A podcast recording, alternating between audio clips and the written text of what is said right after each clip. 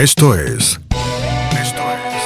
Esto es. La inquietud con Garrett Edwards. El lugar donde hay más preguntas que certezas.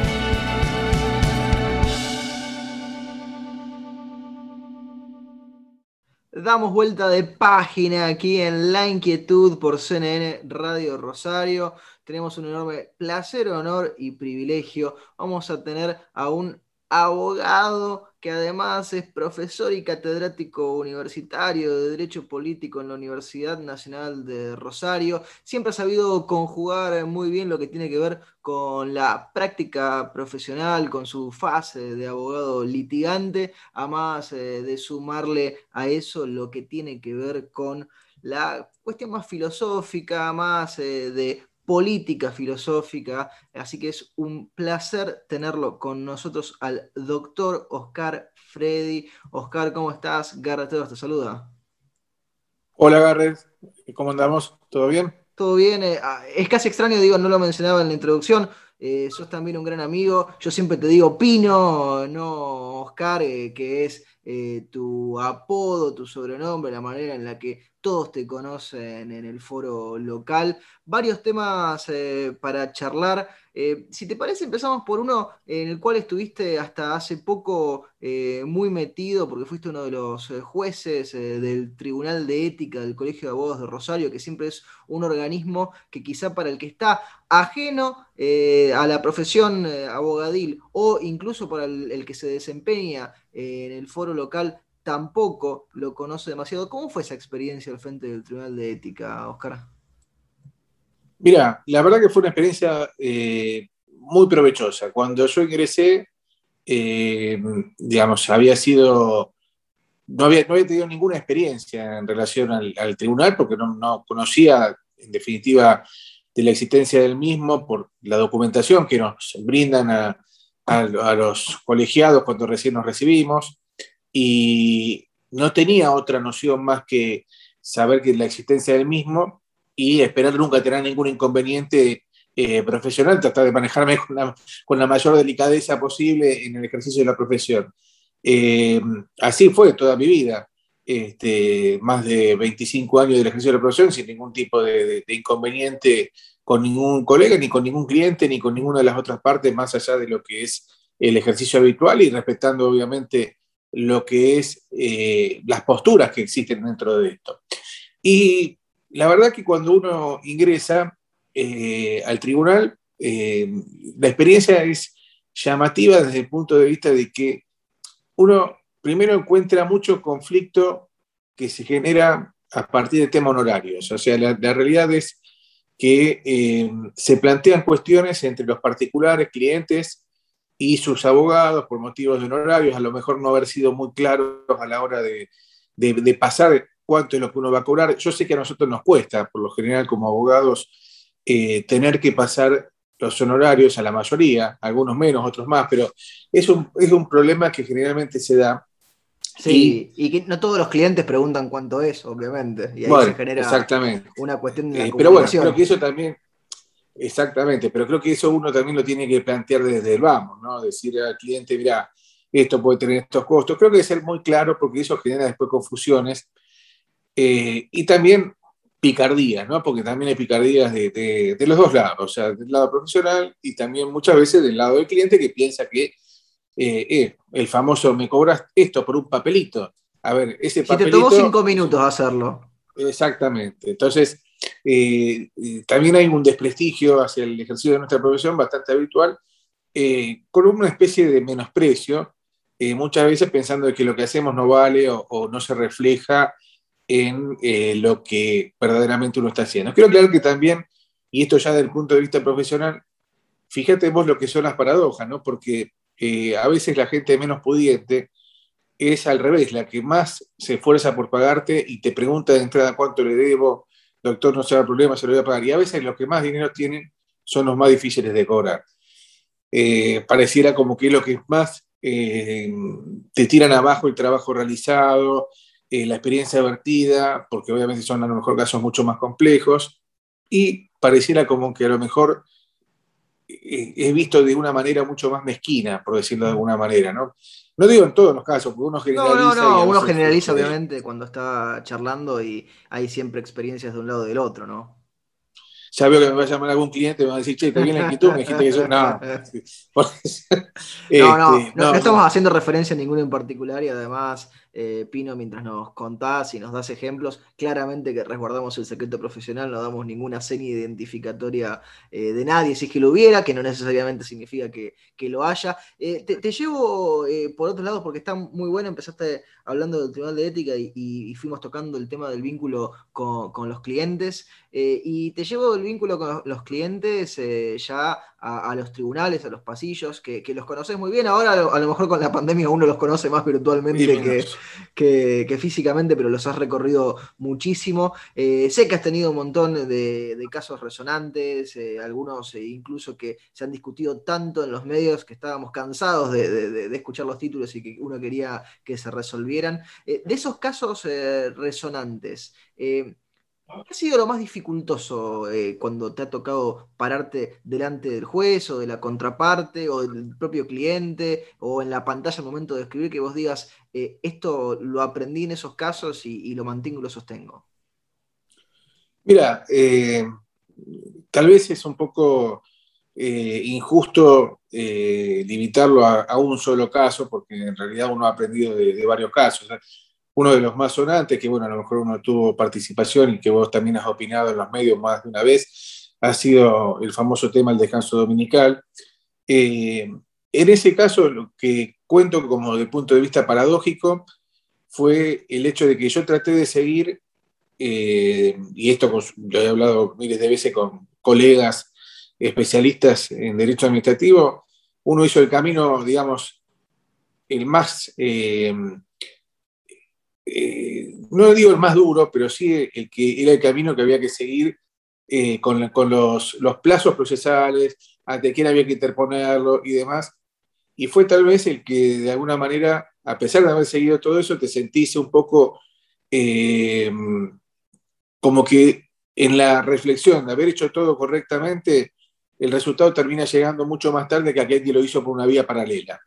Eh, me refiero a que aquellos que iniciaron un amparo directamente, que a lo mejor no era la vía ordinaria para seguirlo, terminaron obteniendo un éxito y el mismo resultado, pero con mucha antelación al cual yo obtuve el mismo resultado, pero a lo mejor seis, siete meses después de lo que lo obtuvieron los demás. Es impresionante eso, y ahí yo te interrumpo un segundo porque a lo mejor nos está escuchando gente de otros lados. les contamos, en Santa Fe hubo un momento en el cual salió una norma provincial que decía cierran todos los establecimientos de venta comerciales de tantos metros cuadrados para arriba, ¿sí? es decir, había una cuestión supuestamente de límite de superficie que chocaba con unas eh, normas a nivel nacional en nuestro país, en la Argentina, sobre la jornada de trabajo, y vos lo que hiciste fue plantearlo como correspondía, por la vía en la que se debería haber planteado, que fue, digamos, lo que uno supondría es lo que todos hacen, y hubo otros que obtenían a lo mejor un resultado eh, por una vía que no era la que marcarían los códigos, por así decirlo. Claro, exactamente. Yo seguí la vía contenciosa otros que también planteaban la misma situación que estábamos planteando nosotros, porque el fondo era exactamente el mismo, eh, lo llevaron por la, por la vía del amparo ante un juez de distrito civil y comercial. Eh, y con la apelación y todo, que ellos lograron el resultado, el mismo resultado, pero con anterioridad al, nuestro. Es decir, llegaron a la Corte de Suprema de Justicia de la provincia con mucha más facilidad de la que nos costó llegar a nosotros. Eh, entonces ahí es donde uno se plantea, lamentablemente, y hablando del ejercicio de la profesión, y por eso había un poco a corazón lo que yo te decía del, caso que, digamos, me gustó mucho el estudio, estaba convencido de lo que uno estaba defendiendo, pero que a veces, y sobre todo para trasladarlo al cliente, vos decís, bueno, pero sigo el camino correcto, hago todo lo que tengo que hacer, y mi resultado llega después que el del resto. Entonces vos decís, está bien. En este caso no había ningún perjuicio porque el beneficio obtenido por los demás era aplicable a todos. Pero vos decís, eh, estuve trabajando para lograr algo eh, que, digamos, incluso, esto lo cuento extraoficialmente, porque algunos de aquellos que me metieron amparo me pidieron, eh, digamos, documentación, cosas y demás que uno había estado trabajando, se las brindó. y me alegro por eso, haber obtenido ese resultado, pero incluso lo tuvieron que hacer porque se le habían vencido los plazos para hacerlo por, la misma vía que lo había hecho uno. Entonces, vos eh, decís... qué paradoja ahí, Pino, lo que nos relatás, que seguir los caminos correspondientes lleva más tiempo que tomar un camino que uno diría prima fácil es el equivocado, porque digo, es como que yo te diga, no, vamos a presentar este papel en cualquier lado y llega de repente y uno que eh, sigue como en la cuestión kafkiana, marcando cada uno de los puntitos que hay que tildar, el papel no llega, eh, o por lo menos no llega en el tiempo que debería. Exactamente, sí, llega, pero no en el tiempo que debería. A ver, en realidad no es que vos también sos abogado, sabés que la vía del amparo es una, de las vías permitidas también para este tipo de cuestiones. Eh, uno trató de hacerlo, eh, digamos, siguiendo el lineamiento que el, mismo procedimiento establece, que era el procedimiento en el contexto administrativo y ante quién correspondía interponerlo. Sabe, porque también esto, digamos, dentro de lo que es la juerga eh, procesal, a veces te conviene, a veces no te conviene. La cautelar estaba pedida en ambos casos, y nosotros la habíamos pedido en el contexto administrativo, el resto la pidió también eh, en el mismo amparo. A nosotros nos la denegaron, algunos en, los otros casos se las dieron, entonces ahí empezamos con diferentes criterios. Entonces ahí cuando vos te planteas, bueno, pero pará, estamos todos en el mismo camino. Eh, ¿Esto cómo debería resolverlo la justicia? Eh, planteos de, en realidad, más que nada de, haciendo un poco de futurología y, aspirando a, una modificación de este tipo de cosas. ¿no? Tal vez el tribunal en su conjunto, cuando ve que hay todas estas cuestiones que son relativas a lo mismo, debería hacer un planteo de decir, bueno, vengan todas las causas a un, mismo juzgado por identidad, obviamente. Si bien es cierto que cada uno lo planteaba en su, medida, eh, me parece que hay un, ejercicio de, de, celeridad y de ahorro procesal que a lo mejor hubiera estado bueno que tal vez, como los procesos son dispositivos, esto vos lo sabes perfectamente, uno no lo plantea o lo plantea según la conveniencia. En este caso no le convenían a los litigantes hacerlo porque cada uno quería buscar, por una cuestión de distintos jugados y a ver quién obtenía mejor resultado, hacerlo por separado. Pero también hay veces que digo, bueno, no será conveniente, me lo planteo, no, no, no tengo la respuesta tampoco, pero que en estos casos así, por más dispositivo que sea el proceso, por una cuestión de celeridad y demás, digan, la corte a lo mejor intervenir en ese momento y si no, esperen un momentito, acaba de intervenir fulanito, y van todas las causas a ese juzgado. Sí, sí, esto es tan grave y tan importante que quizá la Corte debería de designar a una persona en particular para que se encargue. Te llevo por otra de tus facetas, eh, Pino. Eh, lo dijimos en la introducción, hace muchísimos años eh, que das clase, que das clase también en la Universidad Nacional de Rosario, Derecho Político, una asignatura que sin duda evoca la reflexión porque no solamente tiene que ver con qué es lo que se dijo y qué es lo que se ha pensado a lo largo de la historia del pensamiento humano, sino también cómo nos sirve en la actualidad. Después vamos a ir un poco más a, la actualidad del presente. Cuando eh, te pones a, preparar tus clases, eh, cuando repasas el programa, eh, ¿qué pensadores sentís y traes con vos que vos digas, estos son vitales para entender la actualidad del mundo hoy por hoy? Mira, divido un poco en lo que es la antigüedad, eh, y siempre, a ver, a la cabeza me va a venir Aristóteles, eh, también con un vínculo con Santo Tomás también, bastante presente, y mm, sin lugar a dudas después Maquiavelo. Maquiavelo por ahí lo siento como un, digamos, un referente, obviamente aquel que no conoce, digamos, la bibliografía de Maquiavelo, que no, no ha leído El Príncipe, por ahí te dice, eh, pero Maquiavelo el fin justifica los medios, ¿a vos te parece? Nunca dijo el fin justifica los medios, lo aclaro, esto lo sabemos aquellos que, que todos los abogados lo, han estudiado, pero no es una frase de él. Lo que él ha dado una serie de consejos a un príncipe para llegar al poder y mantenerse, que creo que hasta el día de hoy son bastante actuales y vigentes. Y después, este, más dentro de lo que es la, parte contemporánea, actual, bueno, obviamente eh, John Locke para mí es un referente fundamental dentro de lo que es el pensamiento liberal y formativo de lo que es, eh, digamos, hoy en día los sistemas democráticos, liberales y sobre todo un origen al presidencialismo norteamericano que creo que es muy, muy importante. Eh, después, bueno, más actuales, sí, obviamente. Eh, si bien uno no lo da como le gustaría que se diera en clase, justo tengo que hacer un replanteo ahora también del programa con autores más actuales, pero bueno, me gusta mucho también, este, si bien está más vinculado al tema de la economía, Smith, eh, siempre creo que son referentes que uno tiene que, tenerlos eh, por la visión que tenían del Estado también, obviamente. Eh, y bueno, más, más en la actualidad, te diría que algunos autores que me han impactado bastante, sobre todo con el tema de la justicia, Rawls, John Rawls, y siempre me quedó este, con algún, digamos, momento de, actualidad, lo veo bastante eh, el pensamiento de Nozick, de Robert Nozick también, que me, me resulta muy interesante. No pauses, ni adelantes, o retrocedas. Quédate en La Inquietud con Garrett Edwards.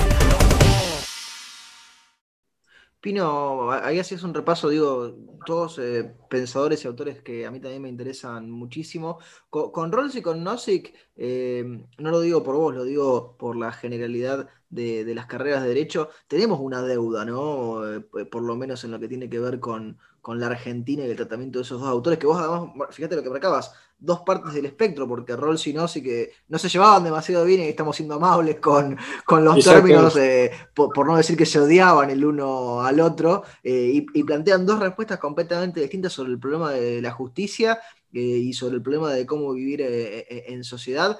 deberíamos estudiar más Rawls y Nozick, ¿no? Los abogados. Considero que sí. a mí me, mira, siempre tengo el recuerdo eh, yo la primera vez que los, los, toqué fue en filosofía del derecho, cuando tuve que rendir filosofía del derecho. Eh, mi primer acercamiento a ellos fue eh, a través de una obra de, de Mariana Brondona, Los Pensadores de la Libertad.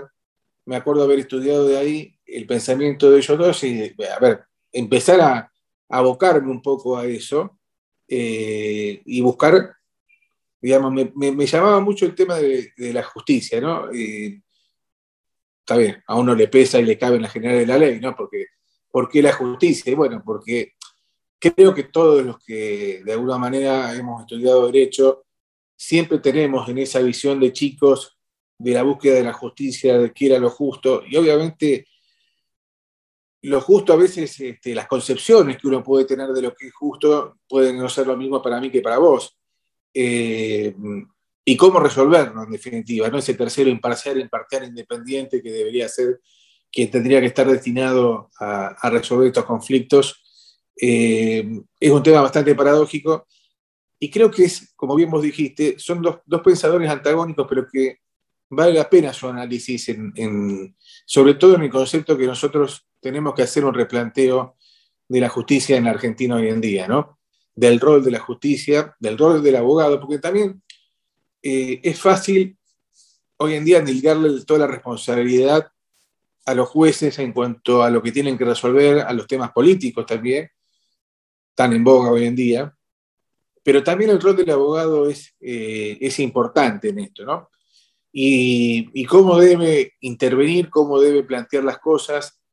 Y creo que también hay un límite a veces en el planteo de estas cuestiones, porque uno lo ve a diario, y con el hecho de que, bueno, cualquiera eh, puede decir lo que le parezca, en definitiva, eh, con el respeto y todo eso es muy válido, pero una cosa es decirlo, comentarlo en un bar, en una charla, y otra cosa es volcarlo un expediente con el solo efecto de querer entorpecer una causa y demás. Entonces creo que eso también tiene que existir un poco de eh, cordura judicial, por decirlo de alguna manera, y está bueno hoy en día, que esto no lo comentamos, pero creo que es un poco el proceso que viene también, que en materia penal ha dado buen resultado, el tema de la oralidad, ¿no? Sí. La oralidad llevada a, los expedientes en materia civil y comercial también, que algo, si bien nosotros acá en Santa Fe no hemos tenido todavía la reforma eh, en el Código Procesal Civil y Comercial, sí en el Código Penal, eh, requiere una mayor celeridad.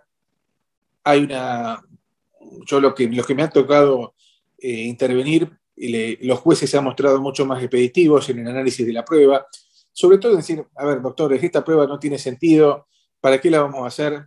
Eh, y esto reconozco, porque uno también ha estado del lado de la defensa y a veces, no por mala voluntad, pero busca entorpecer el camino para llevarlo un poco más lento. Bueno, es el trabajo que le toca a la, otra parte, ¿no? bueno, por eso, pero también hay que sincerarse con eso, ¿no? Entonces, ¿qué queremos? ¿Un proceso eh, que sea rápido y justo? ¿O queremos permitir que, bueno, uno pueda ir poniendo trabas en el camino y generar lo que en la, jerga se llama chicana, ¿no? Chicanear el expediente y, y demorarlo, y bueno, con el argumento de la posibilidad de, de demorarlo y llevarlo por como uno quiera, pasar cinco o seis años más todos los gastos que eso tiene y demás. Yo sé que muchas veces, pues también me ha tocado, el cliente te dice, no, mira, este, yo en este momento no puedo, eh, pateámelo para adelante, eh, fijate. Pero también eso, en ese planteo... apele, doctor, apele. Bueno, por eso. Este, a ver, ¿qué costo tiene? E, eso es lo que muchas veces, y también hablaba un poco en el sentido de nuestro ejercicio de la profesión y de lo que es la ética, eh, plantearle al cliente, decirle, mira, ojo porque esto puede llegar a tener un costo, cuanto más tiempo lo extendemos, eh, nos puede llegar a costar mucho más caro. ¿Por qué? Intereses, eh, costas, peritos, toda una serie de cosas que va a costar mucho más. Si nos sentamos con la otra parte y le hacemos una propuesta de pago, a lo mejor hoy paga 5, y le estás pagando durante un año y medio cinco y se terminó el asunto. a ver, hablando de aquellas causas perdidas, no estamos hablando de aquellas causas que obviamente. Sí, sí, no, donde el punto no está claro de dónde cae la pelota. Exacto, uno sabe, a lo mejor suena eh, para aquel que no está en el mundo del derecho como diciendo hoy estás entregando al cliente. No, no, no, estoy hablando de aquellas causas en las cuales el cliente sabe que es responsable, que uno ejerce su derecho de defensa, porque lo, hacemos y, vale y es válido no, tiene nada de malo, pero a conciencia de que la sentencia va a ser condenatoria, porque hay puntos de inflexión en los cuales uno sabe qué juicio se puede ganar, qué juicio se puede perder, eh, más allá de las especulaciones que puede haber en torno a eso, pero hay muchos casos en los cuales está muy claro el tema, sabe que se va a perder y, digamos, ¿cuál es la voluntad? Si el cliente es un cliente que económicamente está bien, si es un cliente que económicamente no está bien, qué es lo que hay en juego, todas esas cosas hay que medirlas, obviamente. Pero bueno, eh, por eso el concepto de justicia, cuando hablábamos antes, es un concepto bastante amplio, no podemos limitarlo exclusivamente a una situación en particular, porque obviamente no lo es, porque cada, cada situación es un mundo aparte, eh, y la complejidad en la resolución de las causas, cuando uno está de este lado demostrador, lo ve y dice, bueno, pucha, el juez se tiene que poner a resolver esto, no le va a resultar sencillo por tal, tal y tal motivo. Entonces, a esto es lo que yo me refería antes. No podemos, eh, eh, que uno ve hoy en día del marco político, relegar toda la responsabilidad de la justicia, la justicia eh, imputar la responsabilidad del poder político porque dice que no toma las decisiones que tiene que tomar, y cómo se patea la pelota de un lado al otro. Entonces, formamos parte de un proceso en el cual, sin lugar a dudas, si queremos un cambio en la sociedad, la justicia también tiene que tener un cambio. Y ese cambio tiene que venir tanto desde el poder político, desde el poder judicial y de los que estamos de este lado demostrador, los abogados. Que somos un gremio complicado, somos un gremio complicado, también eso no cabe duda, porque hay muchos intereses en juego también dentro del ejercicio de nuestra profesión. O sea, eh, yo tengo colegas que son abogados laboralistas, que están del lado del trabajador, y van a tener una postura gremial seguramente distinta a la mía, que soy un abogado de empresa y que me toca muchas veces defender a la empresa en juicios laborales. Entonces, ¿cómo haces para unar todo eso también, ¿no? desde lo gremial? Eh, porque lo hemos visto con el tema de la famosa ley de las RT, eh, con estos procedimientos que se buscan acortar y obviamente perjudican, entre comillas, ¿no? al abogado litigante que lleva adelante esas causas este, contra las RT, porque al acortarle el procedimiento y no tener que ir a la vía judicial, su honorario van a ser muy inferior a lo que correspondería Pero eso, Pino, lo sabés muy bien vos y si lo recordamos a la audiencia, es un problema de agencia después, o sea, el, el, principal es el cliente, no el abogado. Bueno, obviamente, pero ese es el problema que tenemos también, y fíjate vos que se repite desde mi humilde óptica, ¿no? En todo el contexto social, ¿no? Cada uno trata de cuidar su, su quintita y eh, no importa la generalidad. Yo no digo ni que esté bien ni que esté mal. Eh, me refiero a que, bueno, nos, hemos conformado en esta situación de la cual ahora es muy difícil salir, porque cuando, cada uno ya tiene su esquema armado y su zona de confort, desde el punto de vista psicológico, ¿cómo hacer para salir de eso y entrar en otra situación eh, en la cual vos digas, bueno, puedo armar mi vida en torno a esto y demás? Yo creo que la abogacía es muy amplia, da muchas posibilidades eh, y creo que tenemos que generar eso. Eh, la posibilidad de que nuestros colegas también tengan otras posibilidades de buscar otros, eh, otras herramientas como para salir adelante dentro de lo que es su trabajo y demás. Creo que está mal enquistarse en una situación única, como decir, bueno, yo me dedico a esto y nada más, porque creo que eso va a ser un cambio en el futuro dentro de lo que va a ser el ejercicio de la abogacía. Creo que quien piensa que está eh, enquistado en una situación particular y que va a seguir con eso, se equivoca. Y después, bueno, va a tener un costo económico bastante importante para él. Entonces, hay que buscar esas situaciones de cambio que no son fáciles eh, dentro del ejercicio de la profesión, a lo mejor acompañado gremialmente con un colegio de abogados que también vaya previendo estas cosas, en una conversación con la justicia de qué es lo que queremos los abogados, qué es lo que quiere el Poder Judicial, qué es lo que quiere el Poder Político, eh, y ahí empezar esas conversaciones en torno a qué es el tipo social que queremos eh, tener en el futuro. Si no, vamos a seguir siempre así. Eh, hoy escuchaba en la radio, bueno, vos lo, has visto también y seguramente lo han comentado en el transcurso de la mañana. Todos los medios de Buenos Aires hablan de Rosario a raíz de estos tiroteos que hubo frente al Centro de Justicia Penal. Eh, lo escuchaba eh, en otra emisora a este muchacho de Los Santos que escribió el libro sobre los monos, Germán, y le preguntaba a un periodista muy conocido de Buenos Aires, si él creía que esta situación tenía posibilidades de cambio, si este manejo de, digamos, de este nuevo centro de poder que se ha generado a través de los monos y del narcotráfico y de toda esta situación eh, era factible de un cambio. Y él era bastante pesimista. Eh, y yo creo que todo esto que estábamos mencionando recién es parte de ese cambio, ¿no? si nosotros no logramos cambiar, eh, digamos, el rol de la justicia en esto, por otro lado, el rol del Estado, y en realidad lo que estoy planteando es volver a la Constitución, obviamente no estoy inventando nada, sino un rol donde cada poder ejerza respectivamente su, eh, rol dentro de, de, esto y que, digamos, hace un cumplimiento con sanciones para el que no lo cumple, porque si no, efectivamente vamos a estar en un estado semi-anárquico, como está ocurriendo hoy en día, donde lamentablemente de, los Santos comentaba que los jóvenes hoy en día ven este, como productivo abandonar el colegio, dedicarse a lo mejor a ser un soldadito de los narcos. ¿Por qué? Porque aspira a tener un, un, Audi último modelo.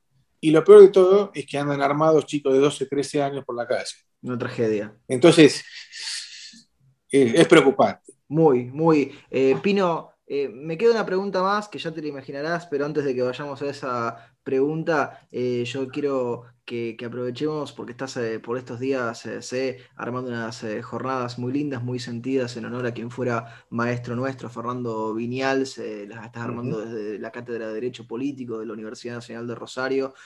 ¿Nos querés contar un poco esto? Sé que estás todavía en la etapa de armado, pero pronto ya a salir y a darse a conocer.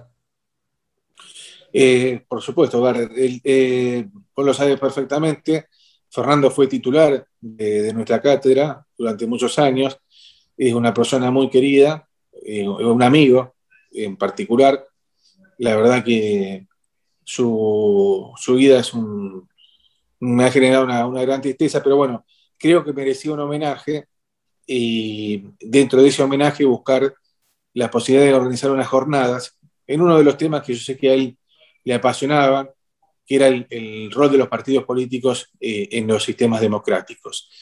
Eh, y en esto, en, lo que estamos apuntando, ya tenemos varios invitados, tanto de, la, de, nuestra casa de estudios, de la UNR, como también de, otras casas del país, incluso también del exterior. y la idea es plantear el rol de los partidos políticos en los sistemas democráticos, democracia versus anarquismo y versus eh, autocracias. O sea, un poco el planteo de lo que está ocurriendo hoy en día, en, sobre todo en Latinoamérica, eh, apuntándolo a, cómo se modifica la democracia, eh, cuál es el rol de los partidos políticos dentro de la democracia, cómo están actuando esos partidos políticos que, que buscan perpetuarse en el poder, a lo mejor con herramientas que no son las democráticas, y por eso el rol de la democracia también es importante detrás de todo esto. Y bueno, después cada, cada autor se explayará. La idea es hacer una especie de, de mesas de debate con tres, cuatro opositores cada una, durante dos días, la jornada va a ser de dos días. No tenemos definidos los horarios, pero posiblemente por la tarde. Eh, estuvimos hablando también con la posibilidad de la presencialidad en la universidad, pero bueno, todavía para este tipo de cosas no está, así que es 99,9% de que va a ser virtual. Eh, después, obviamente, pasaremos este, los links de accesos y, la, y los, los, los con la presentación, ¿no? Pero creo que va a ser un, tema interesante y sobre todo en época electoral, ¿no? Que también está, bueno porque va a ser en el medio de las pasos y, de, y ya directamente de las, de las generales, ¿no? Así que creo que va a ser interesante plantear estas cuestiones y bueno, tema que obviamente para Fernando era muy importante y que para mí también lo es, y lo estuve dando en clase justamente estas, la semana pasada y tengo que continuar ahora, que es el, rol de los partidos políticos. Me parece que es algo fundamental. Eh, ¿Cuál es otra de las, particularidades del rol del partido político dentro de nuestra sociedad actual? Eh, hablábamos antes de la justicia, hablamos del poder político, bueno, el poder político lo forman los partidos políticos. Y esos partidos a lo mejor requieren también una, un planteo nuevamente de qué es lo que quieren, qué es lo que se aspiran y qué es lo que tenemos que darle a la sociedad. Y pensar menos, pensar menos, los dirigentes políticos hoy en día, por lo menos desde mi humilde óptica, y uno generaliza, como dice antes, no implica esto que entren todos dentro de esto, pero sí menos en sí mismo, menos en armarse una carrera política y más en lo que significa ser un político electo en un cargo que pasa a ser un servidor público. Recordar eso, que son servidores públicos y no una casta, como hoy en día muchos se refieren a ellos, con privilegios, cuando en realidad son ellos los que tienen que servirnos a nosotros. Pino, queda la última pregunta, ya sabes eh, cuál es, se la hacemos absolutamente a todos nuestros entrevistados. El programa es el nombre, un juego de palabras, la inquietud. ¿Qué inquieta a Oscar Freddy? ¿Qué inquieta a Oscar Freddy? Bueno, eh, a mí me inquieta siempre lo, digo un poco cuando eh, cuento un poco mis orígenes de por qué me dediqué a, la abogacía, pero sobre todo al derecho político. Me inquieta mucho el poder político eh, en, nuestros días. La democracia, la sociedad, me inquieta luchar por un futuro de, de mi país. Fundamentalmente esto último. O sea, eh, a pesar de que muchas veces me da ganas de bajar los brazos, eh, quiero seguir aportando.